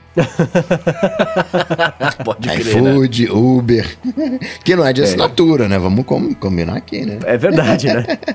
Mas por outro lado, você tava falando aí da, né, de preços e tal. É, se fosse muito mais caro, talvez não tivesse popularizado tanto, né? Porque quando você para pra pensar, hoje você vê aplicativos mais caros. Por exemplo, tem um de edição de, de vídeo aí que chama Luma Fusion, que tá. são 64 reais hoje, uhum. né? Acho que deve ser 10 dólares, 20 é, dólares, sei lá quanto que tá o preço. Que se, por exemplo, a galera pode comprar porque testou outros mais baratos e imagina que esse mais caro vai suprir todas as necessidades, enfim. Uhum. Se fossem tudo por esse preço, Cara, eu acho que muita. É, é, a quantidade de pessoas que usaria. eu vou ser apedrejado agora, mas a quantidade de pessoas que estariam usando o, é, outros smartphones é, só por conta de ter aplicativos grátis ou, ou, mais baratos seria enorme, enorme. E a Apple talvez não fosse o que é hoje, tá ligado? Porque querendo ou não, o smartphone é muito legal, muito bonito, mas os, quem faz a, a, a, coisa ser muito bacana também são os desenvolvedores que fazem os aplicativos. Sim, né? claro, muito mais do que os próprios Sim, apps nativos. É. Sim. Ah, eu, eu entendo isso, mas é, é, é sei lá, é uma, eu esperava que essa maturidade já tivesse, já tivesse instalada no cérebro das pessoas que custa dinheiro e é assim que é, porque, né, cara, se você não pagar, não vai ter o próximo, não vai ter o melhor, né? Então, enfim, um bola de cristal. Ainda bem que eu não tuitei, porque eu teria errado, mas eu achava que é para aproveitar esses 10 anos de App Store para baixar um pouquinho a, a, a, comissão dela com os desenvolvedores. Fazer, ao invés de ser 30, média, né? 70, é ser 25,75, porque quando saiu a App Store, né, ela resolveu um problema gigantesco, que era os desenvolvedores conseguirem entregar os aplicativos. Primeiro que eles tinham que fazer o aplicativo, põe no CD, põe no disquete, põe na caixa, põe o plástico em volta, manda pelo correio, alguém pega esse negócio, né? Aí a App Store resolveu isso com a distribuição, né? Tá tudo hospedado lá direto com a Apple, é, a distribuição tá ali, tá tudo indexado, bonitinho, a pessoa só entra, digita o que ela quer e pum, baixa, compra, tá resolvido. E, e, era uma estrutura que, se naquele começo era cara e justificava-se 70-30, hoje eu não sei se justifica, especialmente porque no, no, Mac, né? É mais ainda porque né, existe uma estrutura fora que você consegue, você consegue instalar aplicativos de fora. Na App Store você não tem essa opção, né? A não ser que seja com jailbreak, mas aí é uma outra situação. Mas eu achava que, assim, passados esses 10 anos, o sistema de armazenamento teria ficado um pouquinho mais barato a ponto da Apple falar: tá, vamos, vamos deixar 75-25 ao invés de 30-70, porque já passou da hora deles fazerem esse tipo de reajuste, né? Porque é uma coisa que, que, que eu achava que viria na WWDC, não veio, eu achava que poderia chegar agora, não veio. Será que vai ser para sempre 70-30? Espero que não, né? Eu, eu tendo a acreditar em você, mas por outro lado eu fico pensando quando é que a Apple vai fazer um iPhone mais barato. é, pelo contrário, tá fazendo mais caro, né? Mil dólares o iPhone hoje. É, não, a única coisa que, que imagino que não é a única coisa, mas que ajude a Apple a não baixar o preço. A única é o fato, coisa né, claro imagina. que não, né? mas é o fato dela não ter uma concorrência, né? Você não tem, por exemplo, a, a, vive saindo notícia, né, de que a Play Store teve 50% mais downloads do que a App Store no último ano, mas a App Store rendeu duas vezes mais dinheiro. E o desenvolvedor precisa do dinheiro e não só do download, né? Então, a App Store ainda é o, é o, é o jeito mais lucrativo de alguém desenvolver alguma coisa e publicar para as pessoas que, que, quiserem comprar, comprarem, né? Então, ainda tá bom para todo mundo, só que menos bom para os desenvolvedores que só recebem, não só, mas enfim, recebem 70% de, dessa grana. Se fosse 75, seria bacana. Não faria tanta falta para Apple, né? Mas ela tem aí o objetivo de dobrar a grana vinda de, de, de serviços em até acho que ano 2020, uma coisa assim em relação ao ano passado. Então, até que esse objetivo seja cumprido construído, acho que a Apple não deve mexer mais nisso aí, não. Eu lembro quando o iPad era 500 dólares e eu pensava, nossa, mas esse negócio é barato, em 500 dólares só, barato. e hoje 650. É, o problema é que o dólar, né? De antes era aquela 2,80, hoje está a 4, né? Ficou muito mais caro. Acrescenta isso mais. na história. Pois é. Agora, qual que você falou do iPad, o Bruno tá falando sobre os comerciais que a Apple fez do iPad. Foi essa semana ou semana passada? Não lembro. Não, então, foi nessa semana. Vocês chegaram a ver os comerciais, cara? Confesso que não. Olha eu não fiz a lição de casa. Ê, coisa feia, né, velho? Eu, eu senti dó vendo aquele comercial, porque a Microsoft lançou um Surface Go, batendo uhum. ali de frente com o iPad mais baratinho, e é um sistema inteiro, aceita USB. e a Apple falando, não, eu não tenho USB, então eu só, mas também isso aqui é um novo computador, né? Então você tem que ver aqui, né? E o, o Surface Go aceita canetinha, aceita teclado, aquele tecido alcântara que você pode usar com a mão de Doritos. Tem mouse, suporta mouse. E aí, onde é que a Apple quer chegar? Diz aí, Bruno, onde é que a Apple quer chegar com esse comercialzinho de iPad, sistema mobile aí, de metido a besta e... era, era justamente esse ponto que eu, que, eu queria, que eu queria colocar aqui na nossa mesa de discussões. Porque eu tô vendo Porque... dois iPads, eu tô assistindo a gravação, eu tô vendo dois iPads. Eu tô assistindo os comerciais, por isso que eu tô quieto, mas consigo, prossigo com a conversa aí. Porque, porque falando dos comerciais rapidinho, né? São quatro tal, é um, um você tá na escola, o outro cara tá no avião, o outro tá mexendo na mala de bagagem lá e o outro cara tá no escritório. É, e se você for reparar, todas essas os comerciais eles mostram o, o, cara mexendo ali, né? O cara, a pessoa, né? Enfim, mexendo em alguma coisa e sempre usando a parte da caneta né? E o que me fez pensar que a Apple quer talvez de fato fazer você usar o tablet é, nunca como substituto do seu computador mesmo. Tipo assim, é, ele vai substituir para certas funções, mas para outras funções você vai necessariamente ficar com, com notebook, com, com desktop, enfim. Diferente da, da Microsoft, né? Que lança que o, o Surface Go deles ali roda o Windows 10S lá, tal, Edition, você pode você instala os negócios pela Microsoft Store, mas mesmo assim é um computador, né? Bonitinho, funcionando, tal, tipo. É, e, e, aí me fez pensar também, será que a Apple quer simplesmente talvez focar num público novo, num público jovem e, e, muito mesmo, de fato, só na galera da escola? Porque você vê as propagandas assim, o cara escrevendo alguma coisa, lendo, lendo um livro ali, fazendo anotação e enfiando na mala rapidinho. Uhum. Né? Tipo, é, é, um público mais, é um público mais jovem. E, e eu não, eu, não, eu não consigo enxergar isso num futuro, tipo assim, falando assim, ah, é, eu vou ficar só usando isso aqui. Claro, eu tenho meu iPad, já falamos várias vezes, o Mendes tem o dele, e, tipo, a gente usa praticamente o dia inteiro para quase tudo, o Mendes né, para praticamente tudo mesmo. É, e sim, algumas funções ele substitui perfeitamente, mas para outras ele não substitui e pelo caminho que eu vejo seguindo, nunca vai substituir. É, eu não sei, assim, eu, eu, eu, você falou que foram quatro, eu consegui achar três aqui nos canais da Apple, no canal da Apple, né? Um era no avião, o outro era no, no, no escritório, então você vê que nessa, exatamente. E detalhe, e detalhe que no escritório ele tá mexendo no, no Word, não é no. É, não era no. É, mas no é. Mas. E todos esses comerciais, eu vi uma coisa em comum que é assim, ele não tem um. Ele não tá vendendo um recurso específico do iPad, ele está vendendo o iPad como ideia. Porque me uhum. pareceu que é uma preparação para a próxima etapa da campanha 2018 de iPad, que é para os novos iPads, sim. Vamos despertar interesse, mostrar para a pessoa, fazer ela decantar ali no, no, fundinho do cérebro dela que a ah, iPad, pô, roda Word, não sabia que rodava Word. Então é, é deixa isso aí para daqui a pouco anunciar os iPads novos e aí fazer as campanhas específicas de recursos que provavelmente são recursos que não vão existir em, em outros aparelhos na, em concorrentes, né? A Microsoft anunciou agora o Surface Go, a Samsung tá para anunciar no mês que vem aí o Galaxy Tab S4, 4, eu acho. É. é então é, é, me pareceu isso, mas isso que você me falou de, de público, né? Ela mostrou situações específicas que todo mundo já passou ou passa, então você tá no avião, você tá no escritório. No escritório ela colocou todo mundo ali no, no cubículo e a pessoa lá, né, né, né, com o iPadzinho num jardinzão,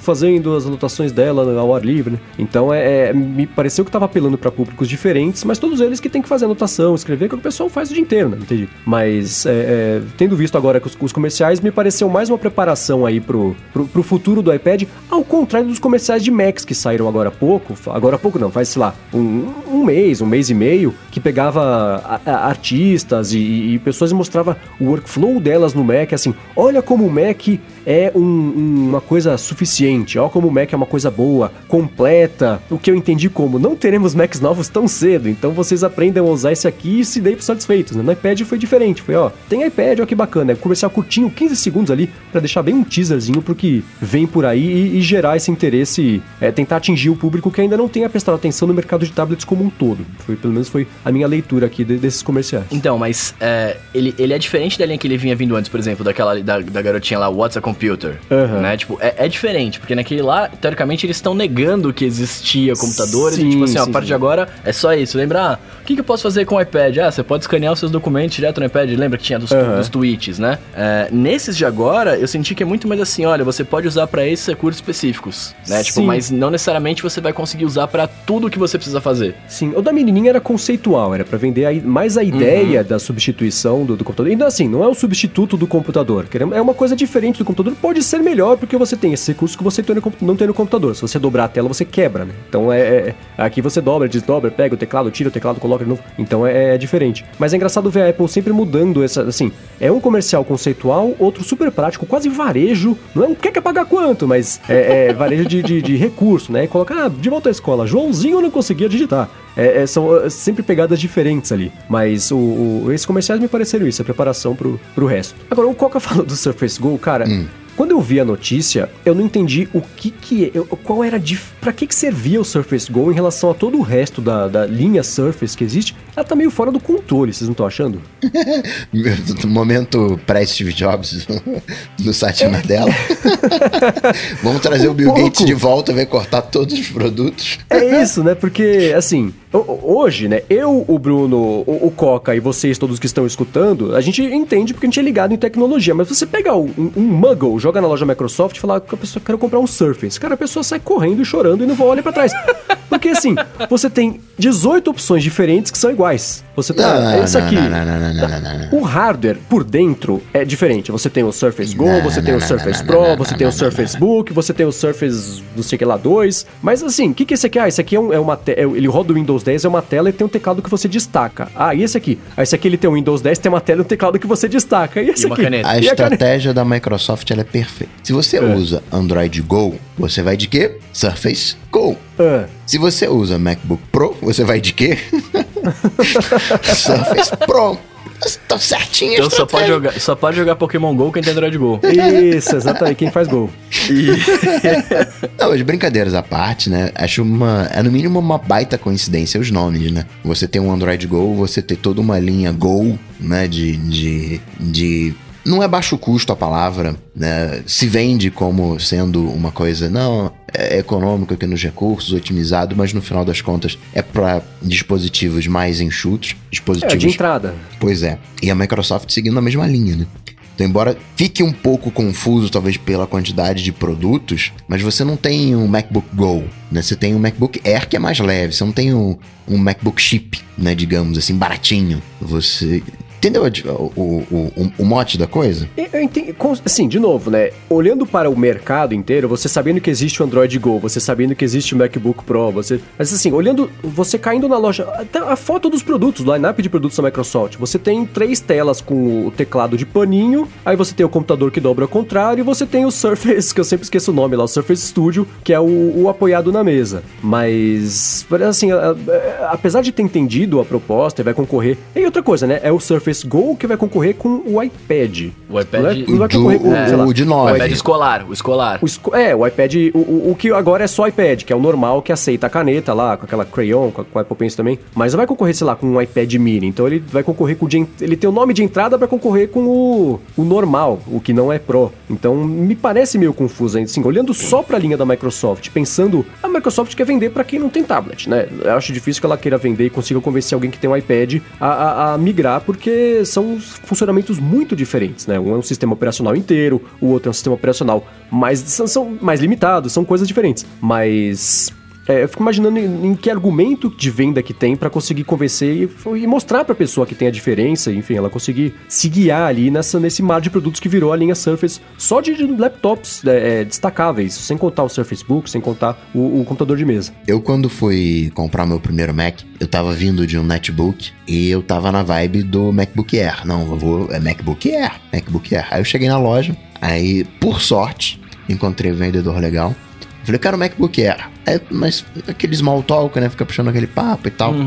Converso daqui, converso dali. Aí o cara falou, cara, não compra o Air não, você precisa de um Pro. E o cara me explicou o que, que é um Air, o que, que é um Pro. Embora a linha da Apple pareça mais enxuta, ela não é nem um pouco simples. É, o que, que eu compro? Eu compro o Air, eu compro o MacBook de 12, Pro de 13 ou Pro de 15? Não é uma resposta fácil. Especialmente hoje. Hoje é, fala nenhum, espera mais um pouco. É, Acho que talvez por a gente estar vivendo mais próximo de um determinado universo, a gente acha que aquele universo é mais transparente, é mais claro pra gente. Mas eu acho que pro grande público, hum, quantidade de produtos, se fosse só um ou dois ainda ia, mas a Apple tem quatro produtos de qua- quatro opções de notebook e qual que eu pego? Eu pego notebook, eu quero um notebook, eu quero um iPad. E de alguma maneira a Microsoft resolveu isso, porque você não tem que se preocupar se você quer um sistema móvel ou se você quer um sistema ah, de desktop. Se você quer usar USB ou não, porque vai funcionar nos dois universos. Então acho que eu entendo a referência de número de produtos, mas se a, a gente olhar por outros ângulos, acho que juntou Microsoft ou Apple uni- o grande público confunde igual. Agora, a grande dúvida é, será que vem pro Brasil? Acho que não, né? Não, não, oficial, ofi- já tá oficializado, não vem. Ah, é? Já oficializou? Já oficializou, não vem. Ah, que pena. Eu vi que Só Portugal já est- está vendendo, que me contaram hoje no Twitter, mas... Estados Unidos, Europa, Canadá e Austrália. Pois é, não vai ser dessa vez, então. Bom, acho que dessa semana foi isso, né? Pintou mais alguma coisa, não? Não, amanhã. on- Ontem pintou. a tradição de gravarmos o ADT no dia errado, né? Porque amanhã vai ter. Aquela, amanhã vai anunciar que vai ter o Surface Go no Brasil, quer ver? Mas, Mas enquanto isso não acontece, vamos aqui pro Alô ADT, que é a parte que você que tá escutando aqui o episódio consegue interagir com a gente. Se você tiver uma dúvida, quiser mandar uma pergunta pra gente, manda no Twitter com a hashtag AlôADT, que ela cai aqui pra gente, a gente pinça algumas pra responder no final do episódio. E foi isso que o Márcio Tubini fez, perguntou: Alguém pode me explicar, por favor, como que a família dos apps da Enlight é, funciona? Porque é tanta opção que não sabe nem por que serve por quê. É tipo a linha Aí, do, do Surface, tá vendo só?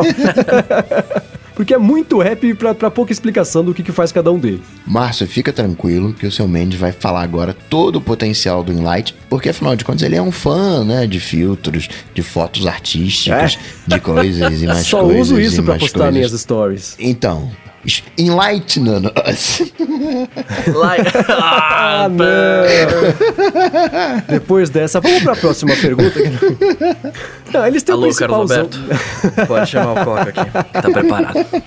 O Enlight, aliás, antes de falar sobre os apps, é uma empresa israelense, né? Assim como tem muita empresa boa. O Waze nasceu em Israel, tem tanta coisa boa lá. Saiu também o Enlight de lá. Eles têm, eles nasceram como o, o concorrente do, do, do- Não era bem um concorrente que é deles também, acho que o Facetune é deles, que é daquela Light Tricks. Mas o, o principalzão deles é o, o. Tô olhando aqui, tô mexendo na App Store e, e- e pegando, lembrando, porque é bastante app mesmo, né? Saiu o primeiro Enlight, que acho que ele custava uns 4 ou 5 dólares. Aí saiu o segundo, que era o Enlight Photofox Photo Editor, que é específico, é tipo um, um Facetune, só que voltado pra quem tem uma pegada mais parecida ali com, com o Photoshop, né? E eles têm um Quickshot, que é aquele só pra um ajuste rapidinho ali, tem já filtros pré- pré-parados pra você conseguir. Tá vendo só? Tá todo mundo terrível hoje. É é uma coisa mais. Mais de novo, voltada pro pessoal mais próximo do autotune, mas que quer fazer uma coisa. O Facetune lá, mas quer ajustes bem rapidinhos ali pra fazer. Eles têm mais apps do que, do que precisava. Talvez eles estão chegando. É o oposto do Instagram, né? Que poderia ter mais apps pra separar um pouquinho o que tá acontecendo ali. Mas eu acho que sim, se você tiver na dúvida sobre qual deles você tem que comprar, eu compraria o principal, que é o Photofox, que é o que faz tudo, é o mais completo, tem quase tudo que tem nos outros nele também. Ele vai te dar mais controle sobre cada tipo de edição das suas fotos. Viu, Márcio? Não falei que ele ia responder? Tá vendo só? Muito bom, muito bom. Então, Coca, responde isso aqui, ó. O Fred tá perguntando pra gente se a gente utiliza ou assina algum serviço de VPN. VPN é complicado, né? É aquela coisa É. ali meio, meio jailbreak. Eu tenho usado o Itopia. Nossa, esse eu não conheço. O Itopia? O I de nós? O ID WI, o Itopia. No- Ah, nós de. Wi-Fi. De Wi-Fi. Ah, WI. Ah, muito bem. Eu uso quando eu preciso resolver alguma coisa rapidinha, assim, do tipo... ah, o servidor de download dos betas da Apple, eles fazem assim, se você está nos Estados Unidos, você baixa. Se você tá no resto do mundo, você senta, chora, espera, vai dormir, volta amanhã e tenta de novo, porque você não consegue baixar. E aí o que, que eu faço, né? Quando sai um beta novo, eu ligo o, o Thunderbird, que é o, o, o, que tem, ele dá, acho que é 500 mega, 1 giga de graça por mês para quem quiser. E aí inicia o download com ele e depois você consegue até desligar a VPN depois que o download continua no cano bom, não no cano ruim de dados ali. Mas se eu vou viajar, por exemplo, se eu vou trabalhar no, no dia a dia e, e, eu vou conectar numa rede de Starbucks, uma coisa assim, de aeroporto, né? Existia um que ele se chamava. É, como é que ele chamava? Ele se chamava Cloak, lembrei agora, ele fugiu o nome. E ele virou Encrypt Me. E ele, assim, ele piorou, o nome ficou pior e o, o ícone ficou menos confiável, mas é um aplicativo no qual eu confio bastante. E ele. Você consegue assinar ou você consegue também pagar por, por, por sessões ali, ou por uma quantidade de dados, ou por dias. Não lembro exatamente como é que funciona, porque é o tipo de coisa que eu falo, putz, resolva meu problema, toma um pouco de dinheiro. Estamos fechados? Estamos. Beleza, aí funciona. Mas é isso, por uma coisa rápida, vai Bear, que agora, cuidado, agora ele pertence lá aos malucos da. Como é que chama lá? Da. É McAfee que comprou, que é do John McAfee, que é aquele maluco lá. Mas enfim, tá aqui na descrição do episódio, tanto o link pro Tunnelbear quanto o link lá pro encrypt.me. Agora, seu Bruno, o Vinícius quer saber um bom aplicativo de noise canceling. Ele tá preocupado que ele tá andando na rua, tá ouvindo muito barulho de ônibus e ele quer cancelar o barulho de ônibus na rua. Ah, esse negócio de cancelar nós da rua é com o seu Mendes. Ele que tem os fones de ouvido aí que cancela a vida, é. não fala com as pessoas. Eu, eu gosto de barulho, eu gosto de pessoas, de ambiente. É, o cancelo, assim, até eu vou explicar mal explicado, provavelmente errado, mas vai dar pra entender o que eu quis dizer, que é o como tá funciona o cancelamento de ruído, né? Vamos Imagina lá. que você tem barulho, sons frequentes, né? São frequências vindo na sua direção. Os bons fones de cancelamento de ruído, eles têm microfones, mais de um, né? Tem alguns apontados para alguns lados, e cada um de um lado, aquela coisa toda, eles captam essa frequência e jogam para os seus tímpanos uma frequência oposta para cancelar a frequência que está chegando. Então é assim que eles conseguem. Eu estou explicando errado, tenho certeza, mas a teoria Não, mas é mais tá, ou menos é, essa, sacou? Tá entendível. então é mais ou menos isso o, o, o que acontece e por, por isso que assim, é difícil você ter um aplicativo que simule isso, porque você teria que ter o seu telefone colado na testa para ele conseguir saber de onde está vindo o som, né? Então, tem alguns que tentam fazer isso, resolve mais ou menos, mas uma coisa que eu sugiro que você faça é que você tente recorrer ao que a gente comentou aqui algumas vezes, que é de white noise. Porque é, é, acontece o seguinte, né? O white noise nada mais é do que um, um barulho, imagina uma turbina de avião fica aquele barulho frequente e constante. Quando você começa a escutar, é claro que é um choque, né? Um barulho vindo ali no seu tímpano. E se você começa a fazer alguma outra coisa, passa algum tempo, você começa a relevar um pouco esse barulho e o seu cérebro anula esse barulho, só que o barulho anula o que tá vindo de fora. Então Exato. você consegue. Você usa um ruído bem forte e contínuo e direcionado no seu tímpano para o seu cérebro esquecer do barulho que tá chegando nele e também bloquear os barulhos de fora. Porque o aplicativo não consegue fazer isso nativamente, porque, né, falta. Por isso que fone pequenininho também também não tem noise canceling. Não sei os que fecham o canal auricular, é diferente. Mas o, o recurso mesmo precisa de uma tecnologia voltada para isso, que o aplicativo não consegue fazer porque ele não tá ali para onde está chegando o barulho. O telefone tá no seu bolso, né? Tá na sua mão, é diferente. Então, eu recomendo que você dê uma espiada nisso. No começo, ouvir white noise é muito estranho. Eu, tem gente, por exemplo, que consegue usar para dormir. Eu, eu, detesto usar para dormir, porque aí me incomoda. Mas para trabalhar, por exemplo, funciona numa boa. Eu, se eu quero me concentrar, eu ligo esse white noise e vou embora. Passam-se horas, nem percebi, porque aí funciona. Então faz esse teste. Tem aqui na descrição do episódio um link de, de uma faixa de white noise no Spotify e uma outra faixa de white noise no, no Apple Music para você poder experimentar, dependendo aí do, de que serviço você assina. É, e aí você tava falando de, de white noise né? Tem, tem, tem aplicativo também que faz isso, falou aí. É, mas para mim o grande lance é, é, que você tá querendo cancelar ruídos. Teoricamente você quer ficar no, no silêncio total, né? Mas para mim, cara, se eu preciso me concentrar alguma coisa do tipo, eu uso um aplicativo que chama Zensong. Eu vou colocar o link aqui também. Uhum. É, e eu uso ele porque ele tem um, um, barulho de fogueira, de lareira, na verdade, que eu gosto muito, que é tipo assim, eu, eu sento para trabalhar alguma coisa que quando eu não tô gravando, eu tô escrevendo, tô fazendo qualquer outra coisa, eu coloco no fone de ouvido esse barulho e eu faço, acontece a mesma coisa que o White Noise, que, né, que o Noise faria, tipo, é um barulho constante que tá ali me, me fazendo me fazendo me concentrar naquela, naquela tarefa e não tem nada vindo de fora, tipo, não tem um grito, não tem nada que campainha, telefone que vai quebrar minha concentração, saca? Para mim funciona dessa forma. Então às vezes também se você não não gostar do white noise, você pode tentar alguma outra coisa, barulho do mar, né? Alguma coisa desse, desse jeito aí que, que te ajude. Boa. Pelo que eu tô entendendo, o silêncio ele é ensurdecedor? Mais ou menos isso.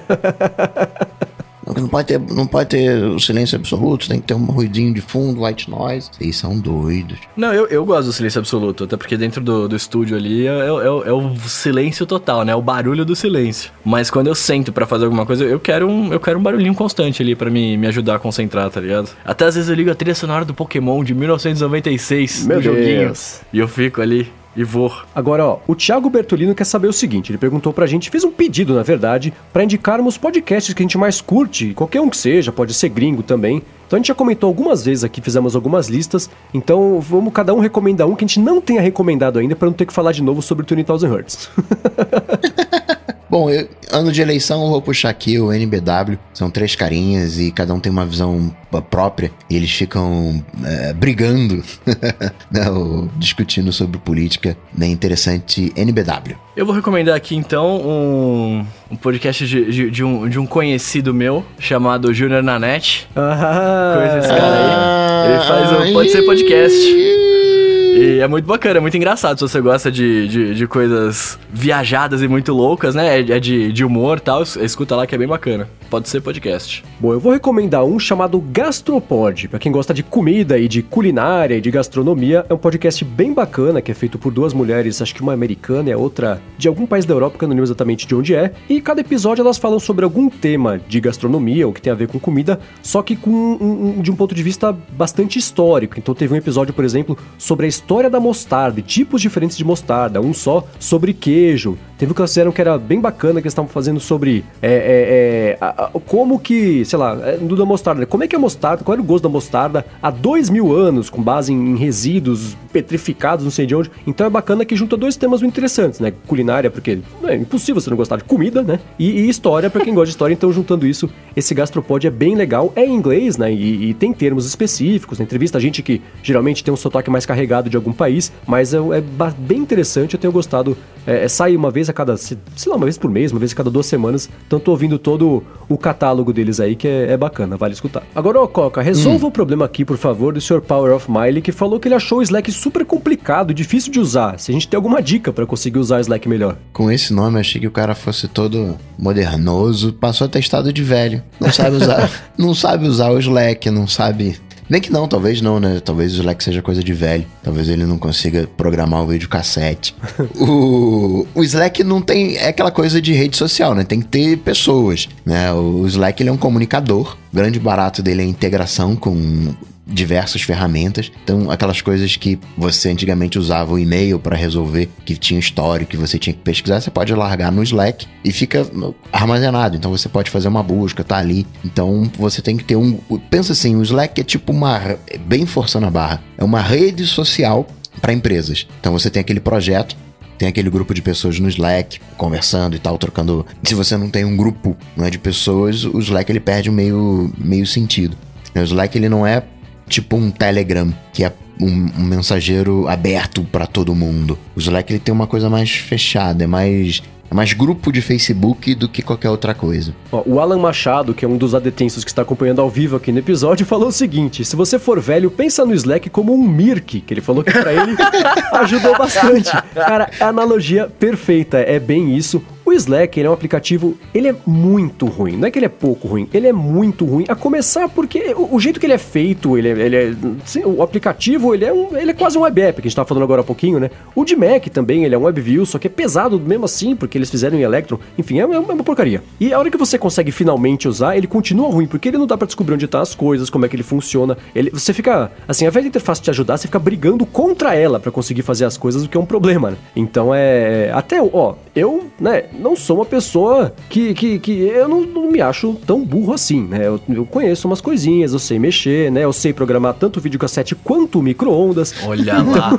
isso é diferenciado. Então, e assim, até hoje eu não consegui entrar no Slack do Loop no meu Mac. Não dá, é impossível. Eu consegui entrar no iPad, eu consegui entrar no iPhone, mas no Mac não vai. Tem dia que eu falo assim, eu vou passar amanhã para resolver este problema. Cara, eu chego do hora do almoço e falo, desisto, quero jogar o Mac, o computador e eu pela janela. Porque é muito difícil de mexer. Porque você tem o link para acessar, aí ele pede o link, aí você coloca o link, você põe o nome do usuário, você põe a senha e fala, não sei do que você tá falando. Eu falo, como eu não sei? Eu fiz no iPad e funcionou. Então ele é um aplicativo meio complicado. Nessa semana eles anunciaram, ah gente, temos uma novidade, agora a busca vai funcionar. Uau! E aí eles falam, ah, então, né, agora você vai pesquisar por um negócio, aí você vai apertar Enter e vai, os resultados vão chegar. Aí vai dar pra você filtrar, você vai encontrar o que você tá procurando, olha que mágica, né? Caramba. Então, assim... Na busca isso. Na busca, Olha. incrível, né? A busca Pô. você vai procurar e você vai achar. Incrível, Nossa, né? E não vai ser só para usuários pagos, para os gratuitos também vai funcionar a busca, né? Então é. Oh, mano. então o Slack é um, é um aplicativo meio complicado mesmo, assim, ele tá dando muito certo apesar dele, porque ele é, é uma das maiores soluções do mundo de, de comunicação corporativa, mas falta ali um, um, um trabalho de simplificação do uso no dia a dia, porque ele, ele, é- ele é meio complicado de mexer. Você não é o único, não tem dica. A dica é assim, cara, fica fuçando que uma hora esse negócio passa a fazer sentido e vamos torcer pra hora que fizer sentido eles não mudarem, que não vai acontecer com a busca, pelo menos pra melhor. Muito bem, muito bem. Seu Mendes não usa o Messenger do Loop, não usa o Slack do Loop. Vai vendo. Ah, depois que eles fizeram. Eu, parei de usar. E eu, e eu- o, o final, né? O que acabou o, Messenger pra mim foi que eles fizeram o Slack. Eu falei, bom, não tem mais por que usar o Messenger. Aí foi embora o Facebook com o Messenger junto. Mas o Slack tá aqui, né? tá- No iPhone tá, no iPad tá, só no Mac que não vai, sei lá por quê. Que é de 2011. Compra o novo pra você ver. Talvez seja isso. E ó, pra gente finalizar o nosso do ET de hoje aqui, o Marcelo Biondo, Coca, tá perguntando aqui pra você, ó, que você falou sobre o Gemini, né, que usa ele pra se livrar das fotos duplicadas no iOS, mas ele quer saber se tem alguma sugestão desse tipo, né, alguma solução desse tipo pro Mac. Tem o próprio Gemini, mas eu não gosto Exato. muito do Gemini pra isso. Eu prefiro o PhotoSweep, eu uso de longa data. O Gemini chegou com isso tem pouco tempo, mas pode usar o próprio Gemini ou o PhotoSweep. Bom, é engraçado que quando o Coca falou do Gemini pro iOS, eu falei, não, mas é pro Mac. Aí eu vi que existia pro iOS, uma coisa meio nova, né? Que eu sempre soube que ele tinha lá pro, pro Mac. O Photosweep eu não conhecia. Acho que eu conhecia porque você tinha falado dele há umas semanas, né? Provável. Então eu conhecia só de pegar o link, copiar e colar pra colocar na, na- na descrição do episódio. Mas tá aqui, ou na descrição do episódio também, o Photosweep junto de todos os links e notícias e aplicativos que a gente comentou aqui ao longo do episódio. Se você quiser dar uma espiada, entra lá no área de transferência.com.br ou .com, só nunca lembro. .com.br. .com.br barra 082 que vai estar tudo por lá ou ver aqui nas notas do episódio. Quero lembrar vocês, dia 20 de julho, sexta-feira que vem, todos vocês lá na Cobal do Maitá, no Rio de Janeiro, vai rolar um encontro lá, vai ser bem legal. Depois não diga que não avisamos, será bem bacana, vai ter fotinho depois publicada nas stories do Bruno e do Gustavo, que adoram postar story. Aí vocês perguntam coisa pra eles, respondem outras stories, vai estar tudo por lá. Pior que é isso, né? E se tiver alguma mudança de horário ou de local, a gente avisa aqui no próximo episódio, né? É, né? Então, para as três pessoas conseguirem baixar antes do episódio e conseguirem ir pro lugar certo. Bom, Bruno e Gustavo, como é que faz pra achar vocês na internet, nas interwebs, como diz o Will aqui do Loop? Eu sou o arroba Bruno underline Casemiro no Twitter e no Instagram mais próximo de você. E cara, eu só vou dizer uma coisa pra esse final de semana. Vai França. E pra me achar, vocês já sabem. Vai lá no Google, bate Coca-Tech, que a gente toma uma gelada, toma uma cerveja, toma uma água, toma uma coca na Cobal na próxima sexta-feira. Boa, eu sou MVC Mendes no Twitter, apresento o Loop Matinal de segunda a sexta, que é o podcast aqui, diário de segunda a sexta, de tecnologia do Loop Infinito. E é isso aí. Ah, importantíssimo, né? Vamos agradecer a, como eles dizem lá no Pode Ser, ao São Eduardo, Nossa, que faz São Eduardo. aqui a edição a cada episódio. Muitíssimo obrigado. Obrigado aos nossos queridos adetensos lá no apoia.se barra de transferência. Pessoal que guarda uma graninha daqui pro finalzinho do mês, pro episódio poder chegar para todo o resto de vocês, que nos ajuda de outras formas, né? deixando review, deixando comentário, indicando pros amigos, mostrando como é que faz para passar a ouvir podcasts, que é uma mídia muito bacana, muito legal, que você pode escutar em uma, duas, três ou quatro vezes, você que escolhe quanto você quiser escutar, mas o importante é que você escute e ajude a espalhar, beleza? Então é isso aí, galera. Tudo dito e posto, a gente volta na semana que vem. Valeu! Falou, tchau, tchau.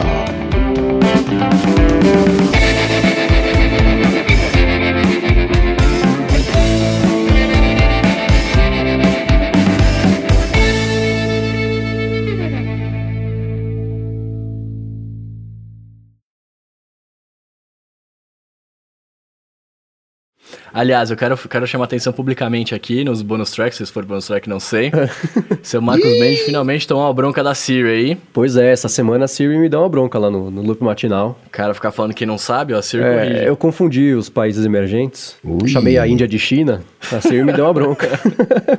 Ela até zoou, falou, parece que o jogo virou, não é mesmo? é, então. Você não, cara, você não sabe Não sei. o tempo que eu passei pra conseguir fazer a entonação certa. Que você fala, assim, eu sou ruim de entonação quando eu tô lendo. Fica É. tudo bu- Mas a Siri é pior ainda, só que ela só serve pra fazer isso, né? Então, ela fala assim: parece que o jogo virou. Não é mesmo?